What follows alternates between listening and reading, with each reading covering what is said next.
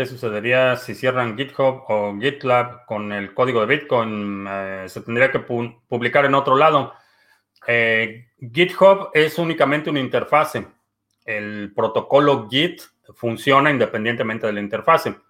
Eh, GitHub es la interfase dominante, pero por ejemplo Git está accesible vía línea de comando. Entonces, se tendría que publicar en algún otro lado. Eso sería. Eso sería. Y de hecho ya hay respaldos, ya hay distintos backups del código por si algo sucede en GitHub. ¿Qué son los NFTs? Ya que están desarrollando en Cardano, Ravencoin. NFT es Non-Fungible Token y es básicamente una, eh, un tipo de token que no es intercambiable por otros tokens de la misma clase. Entonces, eh, por ejemplo, un Ether y otro Ether realmente no, no, hay ninguna distinción en términos de valor y en términos de eh, atributos son exactamente lo mismo. Cuando hablas de NFTs o non-fungible tokens, estás hablando de tokens que son únicos, es como una huella digital. Eh, y se están utilizando principalmente, por ejemplo, para determinar o para garantizar que una obra de arte es única, por ejemplo. Eh, se están utilizando, por ejemplo, en proyectos de eh, propiedades virtuales en las que ese token representa una, una, propiedad en particular o una serie de atributos en lo particular y no pueden ser intercambiados por otros eh, tokens, aun cuando el token sea similar, parecido o inclusive tenga el mismo nombre, que son tokens eh, tokens, perdón, no tokens, tokens eh, únicos. Eh, hay un mercado de, por ejemplo, arte, obras de arte basado en, NFTs que te permite adquirir la titularidad o la propiedad o los derechos de una obra en particular y esos derechos están representados por el token, entonces no pueden ser intercambiados por otro token que no tenga esos atributos directamente. Eh, es interesante, es interesante la idea, creo que eh, va a dar, abrir la puerta a mucha innovación, particularmente en, este momento los mercados, por ejemplo, los de NFTs, uno de los más populares acaba de suspender una cuenta de un usuario. Entonces, no son centralizados, eh, descentralizados, no son resistentes a censura, son plataformas que pueden determinar o no la, participación de otros. Entonces, no, esa plataforma en particular no es particularmente descentralizada, pero creo que va a haber aplicaciones interesantes en este, en este frente. Podría explicar cómo es el proceso de compra de OTC que hacen las ballenas. Como todas las compras OTC, hay, hay empresas o, trading desks dedicados a esto eh, y lo que hacen es conectar clientes. Entonces, por ejemplo, a mí con, relativa frecuencia me, preguntan que si conozco a alguien en Colombia que esté vendiendo Bitcoin o comprando Bitcoin, o que si conozco a alguien aquí o que si conozco a alguien allá. Una transacción OTC simplemente eh, tengo una lista de contactos, les digo, alguien en Colombia está ofreciendo 5 Bitcoins a este precio y se concreta la transacción. Es básicamente una, eh, como un exchange privado. Es, es como se llevan a cabo esas, esas transacciones y son eh, compradores de grande, gran capacidad y vendedores de gran capacidad y hay alguien que está eh, facilitando esas transacciones.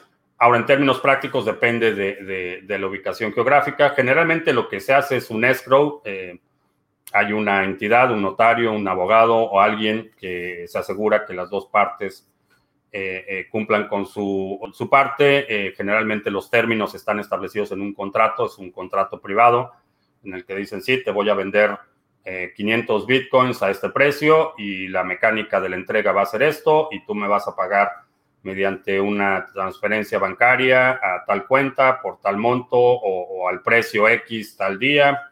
se establece un contrato y después se ejecuta el contrato. Si quieres conocer de qué se trata Bitcoin, qué es Bitcoin, un curso de 10 lecciones, eh, los fundamentos de Bitcoin en 10 lecciones sencillas entregadas vía correo electrónico. Eh, te puedes registrar, es totalmente gratuito. Simplemente pones aquí tu correo electrónico y empiezas a recibir las 10 lecciones que es bitcoin.co. Es un recurso gratuito que puedes compartir o utilizarlo si quieres saber más a detalle cómo funciona Bitcoin y qué es.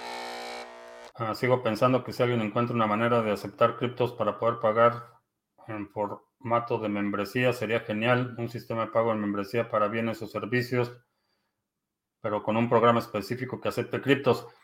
Eh, sí, sí, no, es la, situación con la membresía es que es contraria a, esta soberanía y autodeterminación.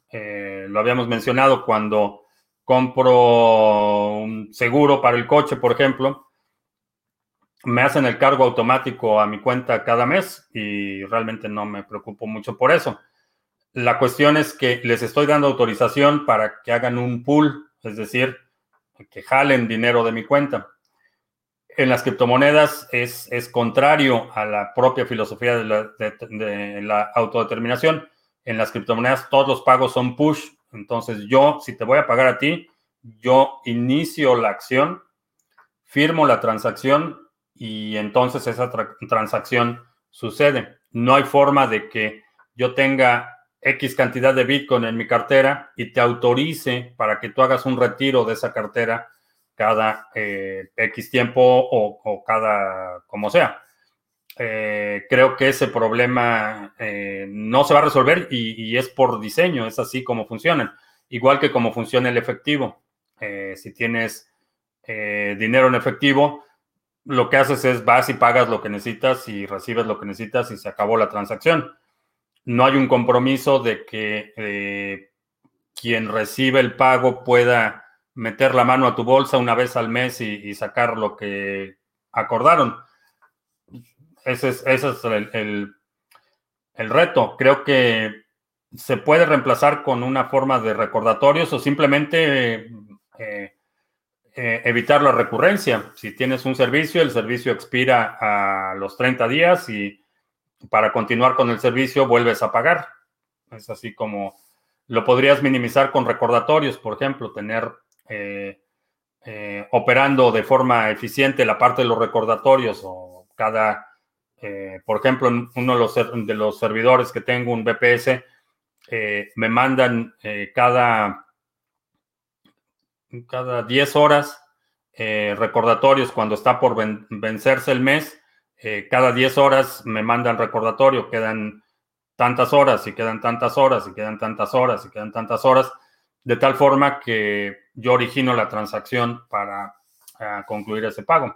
Pudiera ser una, un, modelo interesante, pero yo estaría bastante reticente a suscribirme a algo que tenga que autorizar que tengan acceso a mis criptomonedas.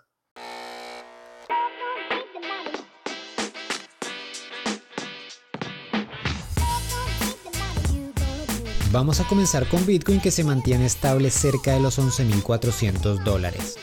Si recordamos la semana pasada habíamos dicho que Bitcoin podía caer y tener un rebote cerca de esta línea y como vemos se dio casi milimétricamente. También habíamos hablado de un posible patrón de estos donde el precio sube con fuerza y luego también baja con fuerza y también lo tuvimos pero en una temporalidad más baja así que en esta semana se movió como lo esperábamos.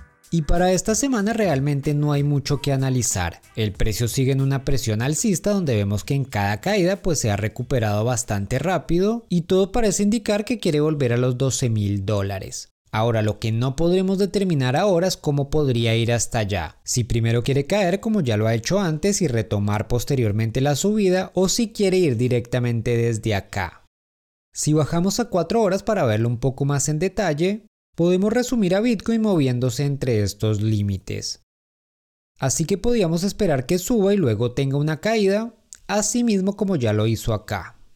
Incluso que se quede por acá y luego suba de nuevo también como lo hizo por acá. Así que realmente dentro de estos límites pues tenemos varios escenarios. Pero lo importante es que vemos que se sigue manteniendo y que cada caída la recupera muy rápido, así que si seguimos por este camino pues seguimos siendo alcistas, hasta que se demuestre lo contrario. Ahora pasemos a las criptomonedas que me pidieron en los comentarios para analizar.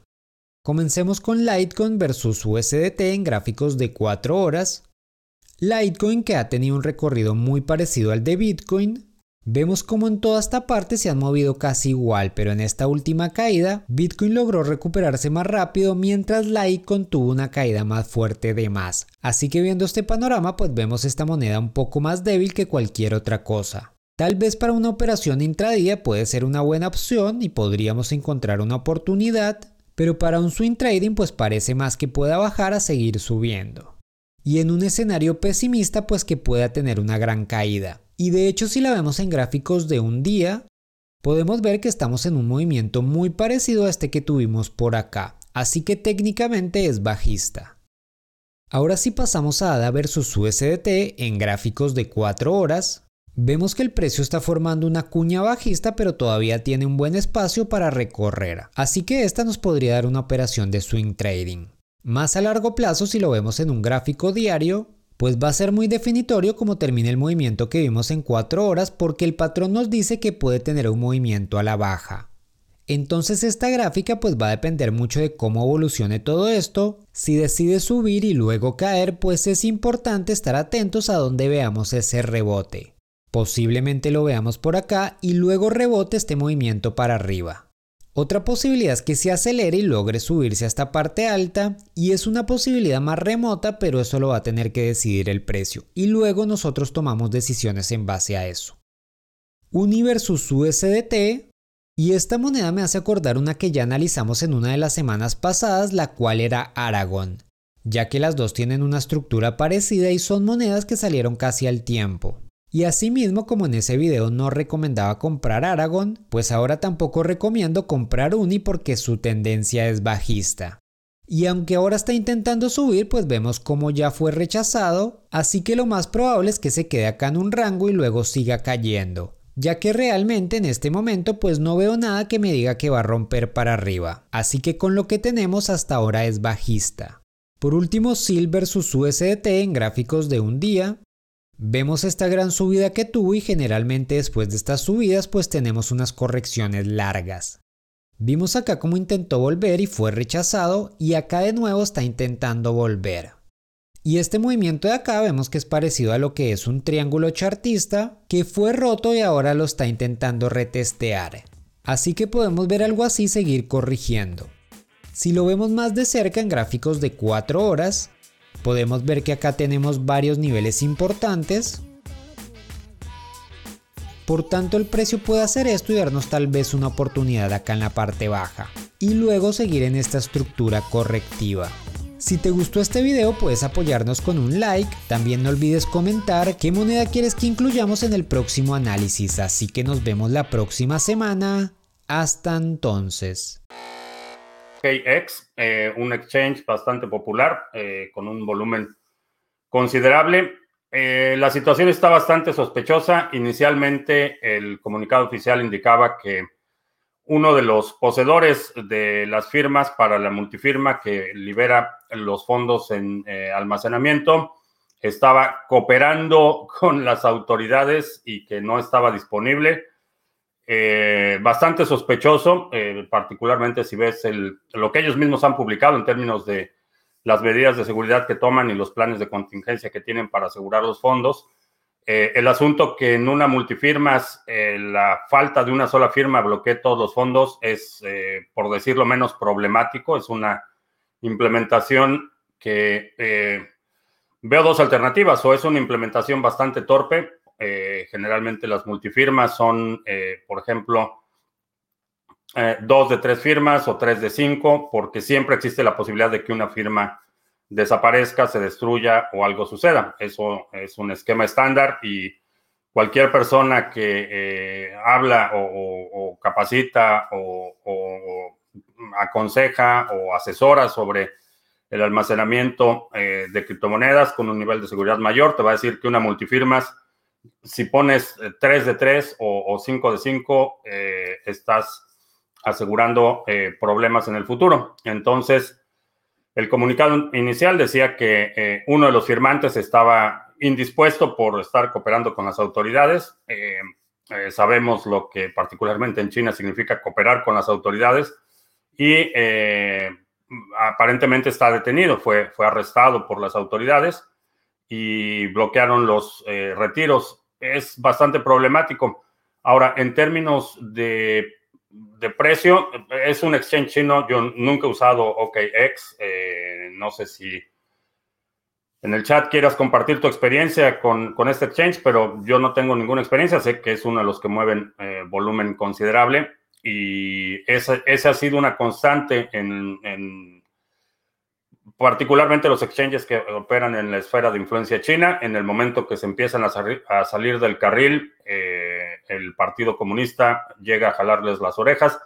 No sé en qué vaya a quedar, no sé si vayan a liberar los fondos o no los vayan a liberar o esta eh, instancia sea exclusiva de OKX o si en el futuro vayan a a perseguir a más exchanges, eh, no hay forma de saberlo. Eh, sin embargo, es una buena eh, oportunidad para recordarte que todo lo que tienes en un exchange lo estás intercambiando por un pagaré. depositas en un exchange, tienes dinero en un exchange, puedes utilizar el exchange, pero no tienes garantía de que te van a regresar tus fondos. lo que tienes es una promesa de pago y cuando estamos hablando eh, específicamente de trading, mi recomendación siempre ha sido que tengas un, de tu portafolio total, que tengas un porcentaje dedicado a trading, que asumas, eh, si quieres hacer trading, por supuesto, que asumas que ese porcentaje de, o esa porción de tu portafolio va a estar a riesgo, más allá del riesgo eh, operativo, más, más allá de que pierdas en una operación o ganes en una operación, hay un riesgo sistémico a la custodia de esos eh, criptoactivos. Entonces, eh, algo para que lo consideres, en mi opinión, si vas a hacer trading activo, mi sugerencia es que tengas un porcentaje de tu portafolio dedicado a esa actividad y que asumas que está en riesgo y que puedes perder no solo cuando estás operando